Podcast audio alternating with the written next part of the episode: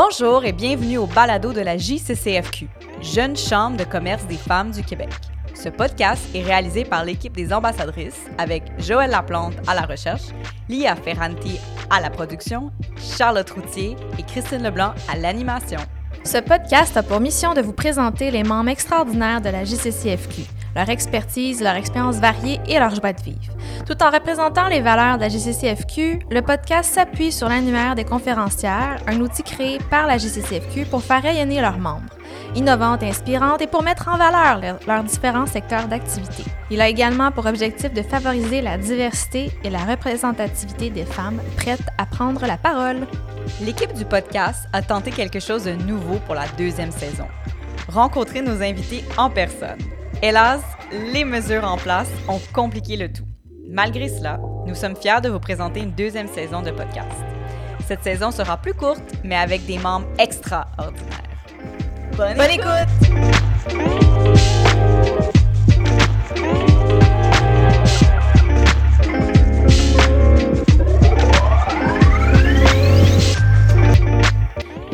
Du mois de février, Emily Wake, occupe le poste de cofondatrice et de développement des affaires à Air Commune, un réseau d'espaces de socialisation et de green desking rassemblant une communauté qui a soif de connecter avec d'autres esprits vifs et de profiter pleinement de l'effervescence de la ville du 9 à 5 au 5 à 7. En 2019, elle participe à la mission du Québec à l'événement South by Southwest au Texas avec les Offices Jeunesse internationaux du Québec, logique, pour faire la promotion du Green Desking et se joindre à la délégation de jeunes entrepreneurs québécois dans le cadre d'une mission économique à Strasbourg. Passionnée par les activités de plein air et l'entrepreneuriat, Émilie cofonde en 2017 Air Commune, un espace de travail, de réseautage et d'événements urbains extérieurs pour les jeunes professionnels à Montréal. En 2020, en pleine pandémie, l'entreprise crée les îlots d'été, un réseau de 25 stations extérieures de travail accessibles gratuitement partout à Montréal. En 2021, Émilie supervise le développement et le marketing d'une panoplie de projets de green desking, d'événements et d'installations éphémères visant à faciliter la socialisation et l'aménagement urbain des villes. Sa créativité et ses idées innovantes nous ont vraiment impressionnés et on voulait en apprendre davantage sur ses projets futurs et ce qui la motive pour 2022 en espérant vous inspirer en cette année nouvelle remplie de possibilités. Bonne écoute! Merci Émilie d'avoir accepté de te joindre à nous euh, ce soir. Euh, on est vraiment content de te rencontrer. Euh, donc tout d'abord, raconte-nous qui est Émilie Wake. Euh, rapidement, alors euh, je suis je suis née en Gaspésie, j'ai grandi à Rimouski, j'habite maintenant à Montréal. Euh, la raison pour laquelle vous me passez en entrevue, ben on fait le podcast, c'est à cause de mon mon expertise en entrepreneuriat et mon expérience avec Air Commune. Donc en 2017, j'ai cofondé Air Commune avec euh, quatre amis. C'est une entreprise montréalaise qui fait du design d'espace, la création d'événements, euh, qui se concentre beaucoup dans le green desking également. Et euh, je m'occupe du développement des affaires pour cette entreprise-là. J'aime le ski aussi. Wouhou! Oui, nous aussi, on aime ça, le ski, jouer dehors et tout ça. Donc, on a, on a hâte de découvrir aussi plus sur Air Commune. Donc, brièvement, brièvement c'est quoi Air Commune, ses projets forts et sa mission? Air Commune, c'est à la base, c'était vraiment un lieu de socialisation et de green desking, donc de travail en plein air dans le Myland. Depuis, c'est devenu une entreprise qui chapeaute une panoplie de projets euh, de contenu qui vise vraiment à amener les gens à socialiser, mais aussi à travailler autrement. Donc, il y a un côté très work and play, je dirais. Euh, c'est donc des événements, des lieux rassembleurs pour les Montréalais, euh, pour qu'ils puissent profiter de la vie. On dit souvent du 9 à 5 au 5 à 7, là, donc euh, tant profiter de la vie à son meilleur au travail euh, et avec des événements de, pour rencontrer des amis en soirée. Moi, je m'ennuie de l'art commune, en tout cas. Moi aussi. On a vraiment hâte que, que ça revienne, là, tout ça. Ah, c'était tellement le fun. Oui, vraiment. Puis justement, tu sais, pendant la pandémie, malgré qu'il y a des espaces qui ont été fermés, on voyait quand même plus que jamais. On, on, adorait vraiment se promener dans les rues de Montréal, euh, de pouvoir profiter des espaces de travail extérieurs. On voyait, moi, en tout cas, sur, mon, euh, sur Saint-Laurent, c'est-à-dire proche de Montréal, j'en voyais beaucoup qui, qui utilisaient les, les différentes plateformes qu'il y avait. Puis, dans le fond, Comment avez-vous pensé à cette idée-là? Qu'est-ce que aussi ça a été l'impact sur les Montréalais? Avez-vous eu des, des, retombées, des messages qui ont été dits? Puis est-ce qu'il y aura un autre de projet de cette même envergure qui va être là aussi l'été prochain? Donc, j'imagine que tu parles des, îlots d'été, les petits pods de travail qui étaient un peu éparpillés. Oui. Euh, c'est né cette, ben, nous, c'est vraiment la pandémie qui a accéléré cette idée-là. Ça fait depuis 2017 justement qu'on se dit, mais pourquoi pas travailler dehors? pourquoi ça n'existe pas des espaces pour faire ça? Parce qu'on est pris, mais pas qu'on est pris, mais on travaille, on passe toutes nos journées à l'intérieur à travailler, puis après ça, il y en a juste une mm-hmm. fin de semaine pour profiter du, du plein air. Puis l'été est tellement court euh, à Montréal, au Québec, euh, donc, cette idée-là nous, nous, nous, animait beaucoup à travers nos sites. Puis avec la pandémie, soudainement, ben, rassembler 1000 personnes ensemble dans un site extérieur, même extérieur, c'était plus possible c'est de là un peu qu'on s'est dit qu'est-ce qu'on fait, est-ce qu'on peut développer des petits pods de travail, décentraliser un peu ce, phénomène-là, puis venir créer des lieux de rencontre un peu partout dans la ville où les gens peuvent aller luncher, rencontrer un voisin, travailler une avant-midi, sortir de leur appartement, parce qu'on sait, là, avec la pandémie, on a tous euh, vécu une écœurantite aiguë de nos quatre et demi, qui était vraiment bien avant, puis soudainement, on dirait qu'on n'est plus capable.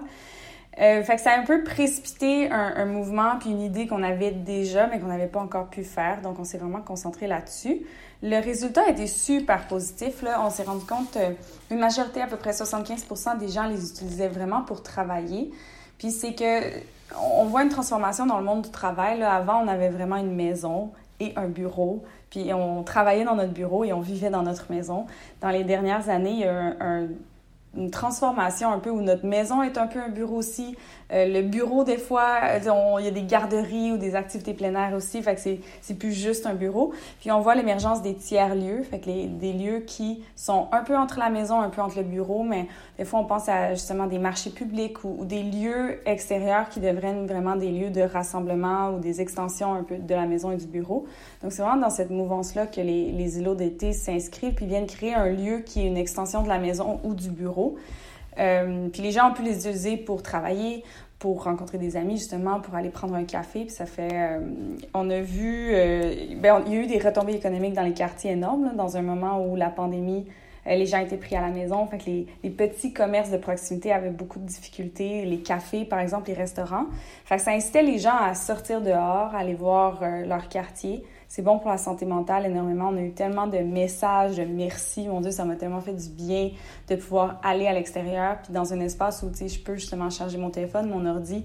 Parce qu'on s'entend que les parcs, c'est pas adapté pour ça. Le travail, c'est le fun, là, mais c'est pas, pas ça.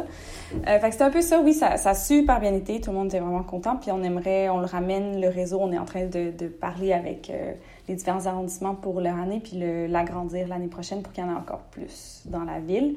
Euh, puis aussi, éventuellement, ramener nos grands sites de, de green desking. Post-pandémie, on croise les doigts. Puis pour les îlots, est-ce que les structures ont été vraiment adaptées pour, euh, pour que ce soit confortable pour travailler, tout ça? Est-ce que aussi vous avez... Euh, c'est quoi les matériaux qui ont été utilisés? Est-ce que vous avez recyclé des structures qui, qui étaient peut-être plus faites pour air commune, puis ils ont été un peu... ré, euh, réorienté vers les îlots ou ça a été complètement euh, conçu quelque chose de super nouveau? C'est, du, c'est des nouveaux matériaux parce que c'est le, bois qu'on utilisait pour Air Commune, par exemple, est traité. ce qui fait en sorte qu'on peut pas, on pourrait pas le prendre pour faire une table pour manger dessus. Ça, ça fonctionne comme pas. mais c'est, c'est du bois qui est certifié, je, pense, ah, je me rappelle plus la, la certification exacte, mais qui, qui vient de de forêts qui sont, sont, prises, qui sont traitées de façon éthique, avec des fournisseurs éthiques. Puis ce qui est vraiment intéressant, c'est que le, tous les, les, joints sont faits en, métal, il y a des, des, morceaux de bois, tout se monte et se redémonte. Et donc, si jamais il y a un morceau de l'îlot qui est brisé, ben on peut remplacer ce morceau-là directement. Donc, c'est pas, on n'est vraiment pas dans un téléphone euh, Apple, un peu, c'est le concept. Donc, les, les structures peuvent durer 5, 10, 15 ans. Puis après, ben, peut-être qu'on remplace une patte ici, on remplace un autre morceau. Puis ça nous permet aussi d'être vraiment plus résilients sur l'espace public. On sait que des fois, il y a du vandalisme, des fois, bon, il y a des accidents, des trucs qui se passent. Mais comme ça, on n'a pas besoin de changer la structure au complet. Ça fait un peu partie de notre, euh, notre idée de, faire de l'éco-conception. Donc, de, de penser justement à cette structure-là, quand elle sera plus utile, admettons qu'on en a plus besoin, mais qu'est-ce qu'on peut faire avec ça? Bien, les bouts en métal peuvent être réutilisés pour d'autres structures qui se montrent, là, des tables, des chaises, des trucs. Le bois euh, peut être recyclé ou utilisé pour d'autres espaces aussi. On a euh, également les, les plantes, c'est toutes des plantes indigènes qui peuvent être replantées. Puis une partie, une partie on garde euh, dans des, comme dans des serres un peu, puis on replante. Puis une autre partie, on peut juste replanter euh, un peu partout dans la ville de Montréal ou dans nos plates-bandes. Fait que tout est pensé pour avoir le moins d'impact possible après l'utilisation, puis favoriser aussi la durée de vie des, des installations.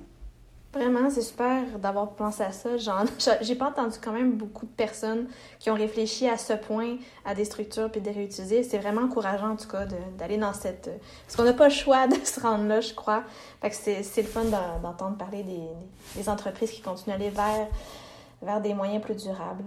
Euh, J'aimerais aller parler du projet du Petit Montréal. J'en ai, j'ai fait quelques recherches sur Internet, puis j'ai vu qu'il y a je pense qu'il avait été cancellé à cause de la COVID, puis il a été réinventé pour d'autres besoins. Je pense qu'il y avait un espace vélo au centre-ville.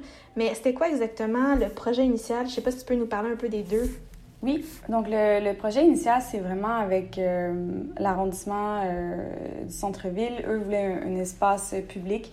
Le, le but, ben, c'est que la, la Sainte-Catherine, la rue Sainte-Catherine était en construction. Là, on connaît ça un peu à Montréal, les rues, euh, des fois, ça prend beaucoup de temps.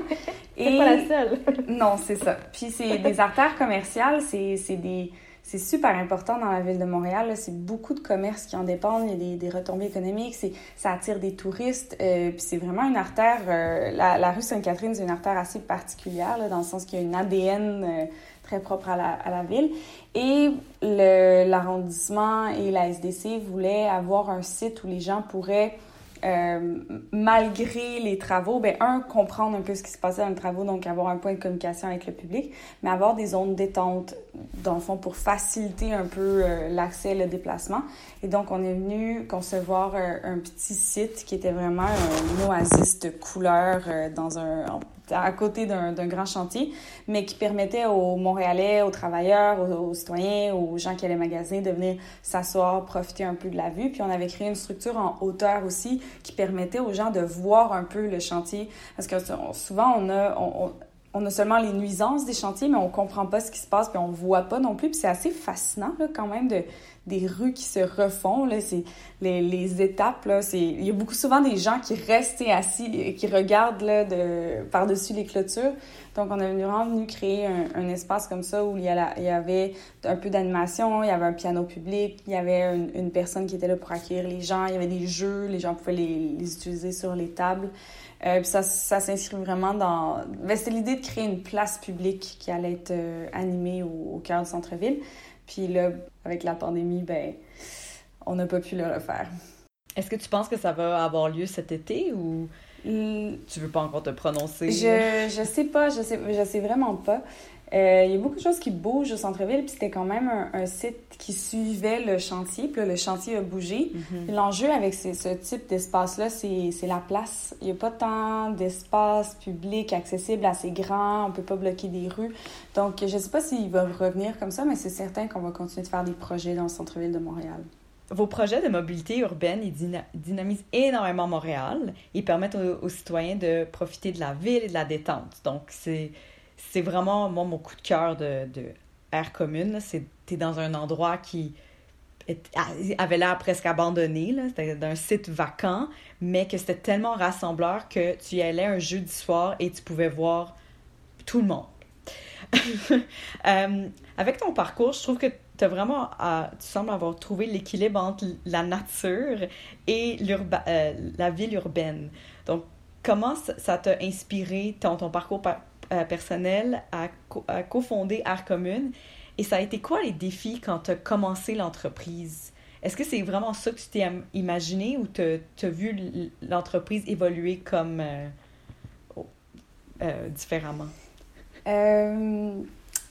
Pour, pour la première partie, parcours personnel, ben, moi je viens d'une petite ville. J'ai grandi à Rimouski et j'ai toujours fait beaucoup de plein air. J'ai beaucoup skié, vous faites randonnée, donc ça a toujours fait partie de ma vie. Quand je suis arrivée à Montréal, euh, je suis comme tombée un peu dans le mode de la ville, genre je trouvais ça tellement tripant. Puis avec toute ma vingtaine, je me suis plongée là-dedans, le milieu événementiel, culturel. Puis après, on dirait que mi-vingtaine, c'est là où je me disais, ah, on dirait que mon, mon côté extérieur, ça, me manque un peu le, le, plein air et tout. Mais j'aime tellement vivre en ville. Tu sais, j'ai pas envie de redéménager ailleurs. J'aime la ville, mais je veux juste être plus dehors. Fait que c'était vraiment ça l'enjeu de... Puis moi, je suis tombée... Euh, j'étais un peu travailleur autonome aussi. J'ai comme, tu sais, travailleur autonome, j'ai toute la flexibilité, je peux faire ce que je veux mais je suis tout le temps pognée en dedans. Tu sais, je me disais, voyons donc, c'est pas vrai que je que j'ai tous les avantages euh, de, de cette flexibilité-là, puis je peux même pas en profiter. L'idée de, de travailler dehors puis de, de passer du temps dehors, certainement, était influencée un peu de, tu sais, enfant, on jouait dehors tout le temps, mais je pense que ville ou, pas ville, là, c'est, mais on jouait beaucoup dehors. Euh, les, nous, on n'avait pas de transport en commun, fait qu'on marchait pour se déplacer, comme tout ça se passait vraiment à l'extérieur. Fait que je pense que ça m'a influencé dans ce sens-là de dire pourquoi on peut pas créer un lieu extérieur, justement, où on pourrait pas se rassembler puis travailler aussi pour faire des meetings. Euh, puis dans le milieu peut-être un petit peu plus culturel, où je pense que c'est montréalais aussi, on fait beaucoup des, des lunchs d'affaires. On, va, tu sais, on, a un, côté où on mixe beaucoup le, business avec le plaisir, un peu, là, qu'on dit, qui, qui est peut-être plus fort. Puis c'était cette idée-là aussi de dire, ben moi, je vais faire un meeting, j'aimerais ça pouvoir boire de la sangria puis le faire dehors. Mais tu sais, amener des clients sur une terrasse de bar, c'est pas toujours approprié, la musique est trop forte. c'est un peu de créer un espace où on pouvait nous-mêmes vivre notre meilleure vie de jeunes professionnels qui profitent du plein air, puis de, de rencontrer nos partenaires d'affaires dans un lieu qui est vraiment fait pour ça. Pierre Commune, oui, c'est festif, mais la musique est jamais trop forte en 5 à 7. C'est ça le but, c'est qu'on puisse parler, c'est que c'est le fun, mais que tu puisses parler en, même temps. Fait c'est comme, tu peux venir avec une grosse gang de bureaux, tu peux amener des clients, tu n'as pas besoin de réserver à l'avance. Il y avait tout cet aspect-là où c'était vraiment designé pour des jeunes professionnels. Puis finalement, ben, il y a des familles qui viennent, il y a des étudiants, il y a plein de gens avec qui ça fonctionne. Euh, fait que définitivement que mon, mon background de nature m'a influencé. Euh, puis l'entreprise, ah, c'est tout un défi partir une entreprise. C'est pas ma première entreprise, c'est je pense la, la, quatrième ou cinquième que, que je démarre. Fait que je savais, ça faisait un petit bout que je savais que c'est ça que je voulais faire après avoir travaillé pour d'autres entreprises, mais je savais pas quoi. Puis ça, ça s'est vraiment présenté comme une opportunité. C'est un lieu qu'on fréquentait avec euh, plusieurs amis. On avait des beaucoup de rencontres dans le coin, puis on voyait cet espace-là, puis on se disait, mais quelle perte, les gens mangent leur lunch sur des petits blocs de béton. Il y a, tu sais, juste mettre des tables à pique-nique, euh, ça serait tout le temps plein. Il fallait s'asseoir sur un bout de trottoir, c'était vraiment pas adapté. Puis on voyait toutes les entreprises du coin, tout le monde qui était là, c'était super dynamique. Euh, fait l'idée est vraiment venue de faire un projet. Fait qu'à la base, c'était même pas comme on, oh, on se part une business. C'était pourquoi on monte pas un projet le fun pour que nous, on puisse en profiter aussi. Puis en proposant le projet à la ville, finalement, on a travaillé là-dessus, mais on avait chacun des entreprises encore où on était des contrats euh, un peu on the side. Fait que c'est plus suite au, premier projet pilote, puis le premier Air Commune n'a pas fonctionné de la façon. Peu de gens s'en rappellent, mais en 2017, c'était pas plein tout le temps. Il y a des soirées où on était cinq à danser sur les Backstreet Boys en, en, buvant comme en se faisant nous-mêmes nos drinks puis on, on les on est cinq fondateurs on faisait les chiffres de bar nous-mêmes moi j'ouvrais le mardi matin je faisais les jeudis soir comme c'était vraiment fait à la bonne franquette. C'est seulement l'année d'après quand on a reparlé avec l'arrondissement puis on a eu un go pour refaire une deuxième édition que là on s'est rendu compte que OK, si on le fait quatre mois, on a besoin de beaucoup plus de staff, on a besoin d'engager des gens, d'aller chercher des partenaires, puis là, ça devient vraiment sérieux. Puis à ce moment-là, on a pris la décision de, ben, si on, si on le fait, ça devient une business, on doit lâcher nos autres engagements parce qu'on peut pas faire ça à temps partiel. Un projet pilote d'un mois, oui, ça marche, puis, ça a été difficile. Mais donc, on s'est dit, OK, ben, on, on se lance là-dedans, on y croit, euh, ça fonctionne. Et là, c'est devenu une entreprise. Puis le, le premier gros défi, ça a été l'année 2019. On a eu une grosse année de croissance. C'est là qu'on a ouvert un site dans le Vieux-Port, un site au Petit Montréal. Euh, c'est une année où on voulait agrandir, on voulait passer de un à deux sites. Puis on a comme lancé des perches un peu partout en se disant, il y a juste la moitié qui va fonctionner. C'est comme en vente, là, tu, tu pitches à tout le monde. Puis, puis ils ont tout dit oui. tout a marché. puis là, on se disait, bon, ben regarde, on n'a pas le choix, on va tout le faire mais on n'avait pas assez de staff, on n'avait pas assez de temps. Euh, ça a été une, année, puis à chaque semaine, il y avait deux fois plus de monde qui venait à Air Commune. Fallait, tu sais, il y avait toujours des line-up. On ajoutait plus de bars, il y avait encore des line Il y avait comme toujours plus. Fait que ça a été un, été vraiment euh, épuisant, je dirais, où on a eu de la, vraiment de la difficulté à gérer notre croissance. Puis là, après 2019, on était comme, OK, bon, ben là, ça, c'était tough. Là, on, là, tu sais, l'année prochaine, on va faire du repeat, ça va bien aller. On a déjà toutes nos, sais, nos, structures sont montées. Puis là, la pandémie est arrivée. Hmm. Puis là, ça a été comme, tout ce que tu as fait, tout ce que tu as investi, tout ce que tu as créé dans la dernière année. Parce que nous, l'événementiel, c'est quand même, euh, c'est le, le tu sais, 80 de nos activités fini, puis on sait pas quand est-ce que ça va revenir. Là, ça a été notre deuxième, notre, tu sais, le réinventez-vous. Euh, ça nous a permis en même temps de développer les îlots, mais ça a été un été 2020, là, on était comme, ouf, on vient de, on vient d'acheter du mobilier, on vient, on a formé du monde que là, on, on pouvait plus recruter, on, on, a dû mettre des gens euh, à la porte, c'était vraiment difficile. Là, on a comme pivoté. L'année passée, on est revenu avec des sites et tout. Puis là, en tout cas, ça va, ça va super bien. Mais ça, ça a été la deuxième grosse difficulté où tu te dis, Hey, on a-tu travaillé comme des malades en 2019 pour rien? Puis là, en 2020, on s'est réinventé. Puis là, la crise est même pas finie. Ouf! Puis nous, on s'est, pendant la pandémie, on disait, ben oui, nous, on a une entreprise en événementiel. Les gens nous regardaient en pitié, là. C'est comme, c'est, c'était pas la meilleure idée. Fait que ça, ça, je dirais, ça a été les, les, euh, les gros enjeux. Puis c'est que tu contrôles jamais ton environnement en business. Tu peux te préparer des plans A, B, C, là. Puis c'est ce qui fait en sorte qu'on s'en est sorti parce qu'on avait on pense toujours au scénario au pire, ou tu sais, fait qu'on faisait vraiment attention. Euh, mais tu sais jamais ce qui va arriver. Un changement de réglementation, une pandémie, tu sais, comment on le contrôle. ça, je dirais que ça a été nos, nos, gros enjeux, difficultés. Au moins, j'espère que peut-être pas en 2022, mais si ça reprend dans les prochaines années, je suis certaine que, que tout le travail que ton équipe a fait, les gens ont aimé leur expérience autant sur divers sites avec les îlots. Donc, vous avez créé, quand, fidélisé des clients d'une certaine d'une autre manière. Puis que quand ça reprend, ben ça reprend en force. Puis que j'espère que tous les partenaires aussi reviennent, parce que ça aussi, ça doit être un, assez grand travail aussi. Bien, on est assez chanceux. L'expérience qu'on avait créée avec Air Commune avait quand même assez marqué l'imaginaire. Les gens aiment ce qu'on fait, nos événements. Fait que même l'été passé, quand on a refait des petits événements, c'était 500 personnes, on en avait un site à la Chine, tout le monde a été au rendez-vous, les billetteries étaient sold out en quelques minutes. Euh, fait que la, la clientèle est encore fidèle. Puis oui, on a pu ça nous a quand même permis de développer d'autres projets parce que l'événementiel, c'est énormément de préparation, puis après ça, tu es dans le jus pendant l'été parce que tout arrive en même temps. Puis ça nous a permis de diversifier nos projets, euh, nos revenus qu'on n'aurait peut-être pas pris le temps de faire si l'événementiel n'était euh, pas arrêté comme ça. Fait que, overall, on, s'en sort super bien, puis beaucoup plus... Euh, là, on a pris le temps de gérer notre croissance qui, en 2019, avait été très difficile. Euh, puis oui, puis les gens, notre clientèle est, là pour des nouveaux projets aussi. Fait justement, les îlots, les événements. Fait on est, on est très confiants et contents pour le futur. Oui, puis je pense que c'est plus pertinent que jamais, là, même s'il y a une pandémie. Je pense que le fait, justement, les gens sont peut-être pas encore à l'aise de retourner dans des lieux intérieurs, mais là, vous, vous êtes là pour offrir justement ces belles plateformes-là, ces beaux lieux-là, puis animer l'extérieur en étant plus en sécurité d'une certaine manière. Je pense qu'il y en a beaucoup qui vont apprécier ça encore plus. Euh, puis en plus, on parlait beaucoup du centre-ville que vous animiez, etc. Mais il y a aussi euh, plus au nord de la ville, à l'esplanade Louvain, si je me trompe pas, qu'il y avait un projet qui avait démarré, que c'était éphémère. Mais est-ce que tu peux nous raconter un peu plus sur ce projet-là? Je vois aussi que ça va peut-être venir en 2022. Est-ce qu'on l'espère?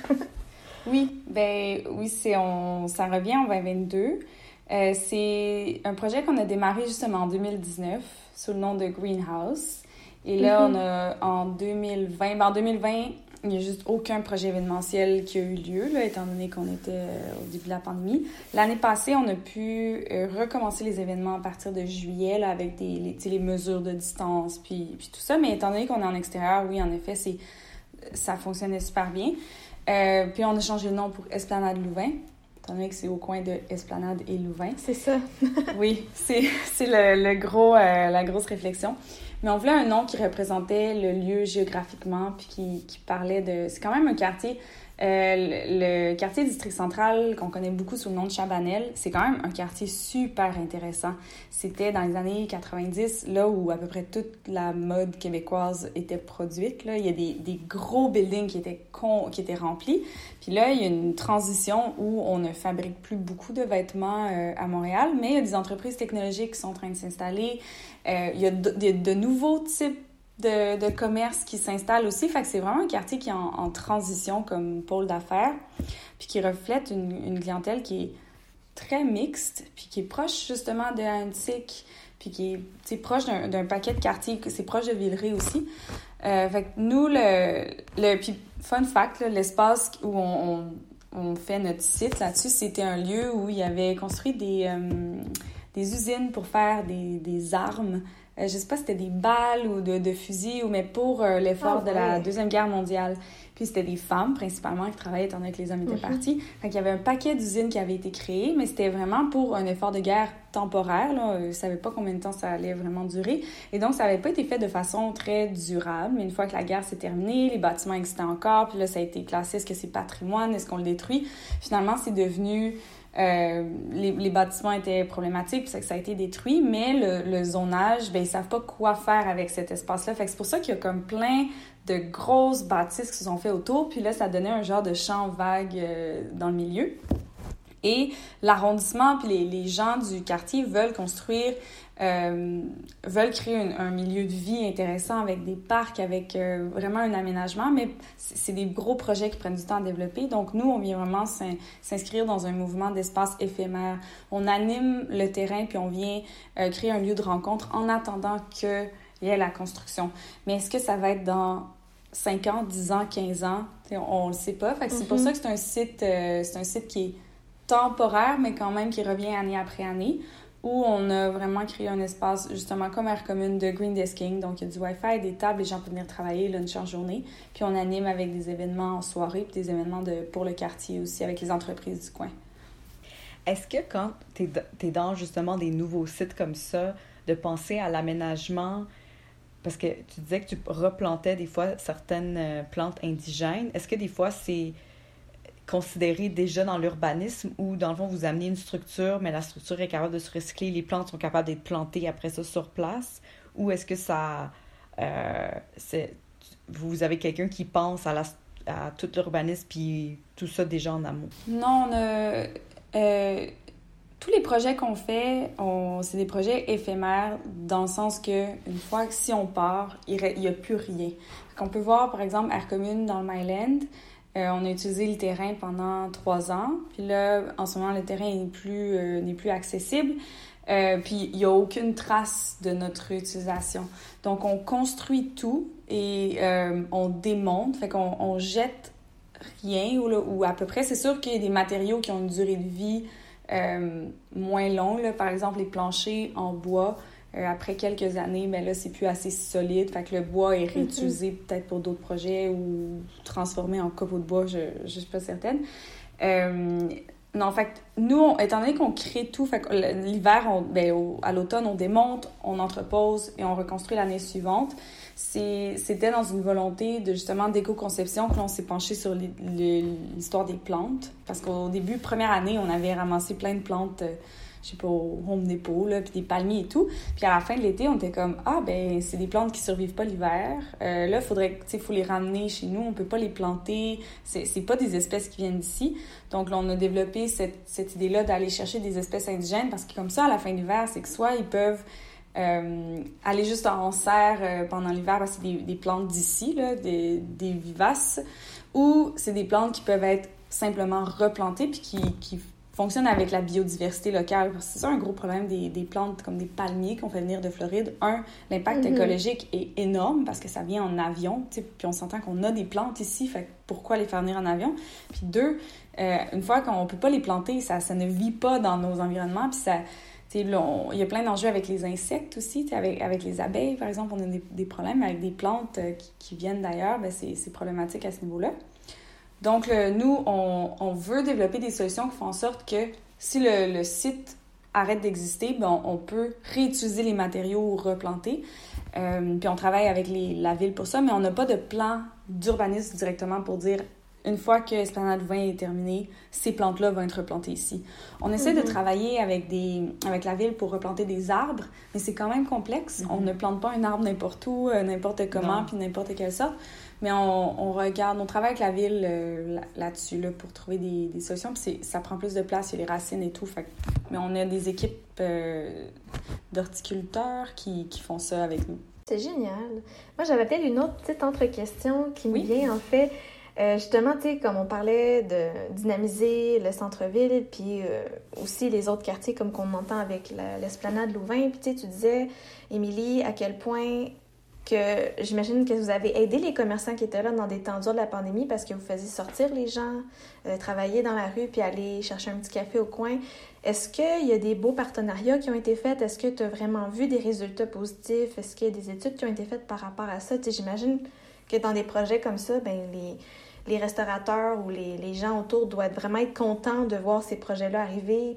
Puis, mettons, Esplanade Louvain, c'est un quartier qui est peut-être je le connais pas vraiment beaucoup, mais est-ce que c'est un quartier qui est justement plus des édifices à bureaux, puis ça l'offre un, espace justement extérieur pour faire sortir les gens et connaître le quartier d'une autre manière? Fait que, tu sais, qu'est-ce qui se passe? Des belles rencontres, j'imagine, pour les gens, mais aussi pour les business qui sont là. Sais, je sais pas si tu as... Mais chaque projet a, des, euh, différentes retombées. Euh, pour les îlots d'été, par exemple, on a, fait des, on a fait des sondages avec les utilisateurs pour voir est-ce que ce qu'ils avaient consommé en allant dans les îlots, est-ce qu'ils s'étaient déplacés. Ce qu'on a découvert, c'est que 50 des utilisateurs euh, venaient du quartier dans lequel était l'îlot, puis l'autre 50 s'étaient déplacés d'un autre quartier pour venir essayer l'îlot. Donc ça, ça montre quand même le côté attractif de la chose où des gens se déplaçaient d'ailleurs pour venir. C'est des gens qui, qui venaient. Puis en plus, ils dépensaient dans les commerces entre 15 et 20 dollars par visite. Donc on peut on, assume donc qu'il y a de y a des dépenses qui ont été créées par des utilisateurs de d'autres quartiers euh, dans les commerces. On a aussi sondé euh, les commerçants, mais de façon, euh, on est allé les rencontrer beaucoup, puis on a eu un, taux de satisfaction de, il me semble, 85 des commerçants qui disaient oui, il y a eu un impact positif sur euh, mon été, mon achalandage. C'est difficile de quantifier parce qu'on n'a pas de tracking à savoir qui a acheté quel café, mais ce que les commerçants nous disaient, c'est que ben, des gens, des fois, euh, devaient faire la file, pouvaient utiliser l'îlot pour s'asseoir en attendant ou venaient chercher un lunch, allaient s'installer dans l'îlot pour le, ensuite pour le consommer. Euh, donc, eux ont trouvé qu'il y a eu un impact positif dans, ben, dans l'attrait du quartier, dans l'attraction du quartier, puis dans, le, dans les dépenses aussi. Pour les sites, euh, ben, Air Commune Myland, justement, il y avait une, quand même une grande... Ben, étant donné qu'on avait un gros volume de personnes, les commerces autour, on était tous... Euh, on, leur parlait beaucoup. Puis ils nous disaient, plusieurs avaient engagé des employés supplémentaires pour répondre à la demande. Euh, les bars du coin aussi étaient très contents parce qu'à 10 heures, quand Air Commune était terminé, ben, tous les gens allaient euh, sortaient dans les bars du quartier. Les restaurants aussi, beaucoup de gens venaient à la commune, avaient faim, allaient manger à proximité. Donc, il y avait vraiment un impact économique euh, qui était... Puis on attirait beaucoup de gens de d'autres quartiers, de la rive nord, de la rive sud, euh, du monde de Sherbrooke, qui venaient. Donc ça, oui, il y avait un impact une, une belle relation avec les, avec les commerçants du coin. Puis les associations de commerce de, de quartier ont on travaille de proximité avec eux, aiment beaucoup nos projets, étant donné que pour eux, c'est le fun, c'est une terrasse gratuite qui est, qui est là, puis c'est de la promotion aussi qui est gratuite.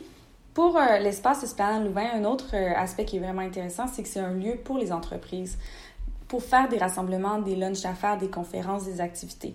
Puis ce qu'on a, ce qu'on a beaucoup travaillé avec la SDC du quartier, justement, c'était de créer une offre pour ces entreprises-là avec euh, des rabais. Fait qu'on on leur disait, ben si vous voulez faire votre barbecue d'été, euh, tu venez, puis normalement, le site, par exemple, bon, ça coûte ça pour organiser une activité, on vous le fait euh, à, à, à moitié prix, par exemple.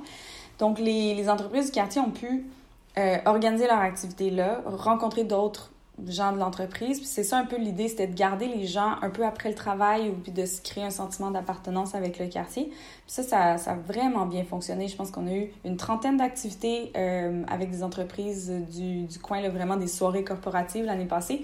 Avec, on, on s'entend que c'était une demi-saison, là, puis il y avait beaucoup d'incertitudes, mais c'est énormément apprécié des entreprises du coin parce qu'ils n'ont pas besoin de louer une salle. Ou, il y en a qui me Mhm. disaient, bon, on faisait notre barbecue dans notre stationnement. C'est plate, de faire un barbecue dans un stationnement, mais comme il faut que ce soit proche du bureau, on peut pas se déplacer, on veut pas prendre l'auto, les gens vont avoir des consommations et tout. Fait que là, ça fait un lieu clé en main. Nous, on a déjà un DJ, on a déjà un bar, euh, les gens peuvent amener leur nourriture s'ils veulent ou avoir un food truck qui vient, puis on facilite ça. Fait que ça aide à avoir une, une belle activité dans ton quartier de, d'emploi, là, de- où tu travailles. Tu nous donnes vraiment hâte à l'été, en tout cas. Oui! Puis, euh, c'est quoi la programmation pour 2022? Est-ce que, qu'est-ce qui t'excite en cette nouvelle année? Puis, est-ce que tu as des nouveaux partenaires à promouvoir? C'est encore vraiment tôt. Nous, c'est c'est ça qui est, euh, qui est compliqué un peu avec l'événementiel avec le post la, la post-pandémie, c'est qu'on a beaucoup de projets en développement, mais on travaille avec des, les arrondissements, avec la ville euh, pour avoir comme les permis, tout ça. Puis, ça prend du temps à organiser. Puis là, en ce moment, on est en direction, en, en communication avec tout le monde pour confirmer des choses, mais il n'y a rien qu'on peut annoncer encore officiellement. Puis c'est aussi avec la pandémie, c'est quand même difficile là, parce que est-ce que ça va ouvrir au mois de mai? Est-ce que ça va ouvrir en juin? Est-ce qu'on va être capable de, tu sais, quelle, quelle quantité d'événements on va pouvoir faire? Tout ça est encore vraiment, euh, il est comme trop tôt pour le dire. Fait qu'on, nous, on se fait des scénarios comme A, B, C, D, E, euh, puis on parle un peu avec, avec tout le monde là-dessus, mais sais, même est-ce que la santé publique va nous laisser faire des événements comme l'année passée, cette année? On pense que oui, mais on n'a aucun... euh, nous, on apprend un peu à la même date que tout le monde, là, quand on peut faire des événements. Donc, les, on dirait, il va falloir que... Je pense que d'ici un mois ou deux, on va pouvoir commencer à faire des annonces, mais ça va être un petit peu plus tard au printemps. Mais, si tout va bien, il y a vraiment des belles choses qui s'en viennent. Je peux pas en dire plus. Love it. Il va falloir rester au courant hein, des prochaines nouvelles. Allez vous abonner sur nos pages. Restez à la- Exactement. Like and subscribe! Et voilà. Ben, merci beaucoup, Émilie, euh, d'avoir pris le temps de nous parler un peu aujourd'hui. On a hâte à l'été, on a hâte à Air Commune, à l'Espace Louvain, à découvrir toutes les belles, les, les- les nouveaux- nouvelles expériences que euh, tu vas nous amener cet été. Puis, euh, au nom de la Jeune Chambre de commerce des femmes du Québec, merci. Merci à vous. Merci beaucoup.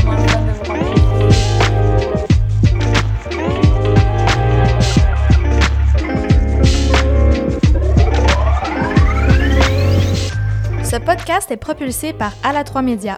Merci d'avoir écouté cet épisode de notre balado de la JCCFQ. Vous pouvez trouver tous nos épisodes sur votre plateforme de podcast préférée. Et pour devenir membre et participer à toutes nos activités, cliquez sur le lien dans la description pour accéder au site de la GCCFQ. Like and subscribe!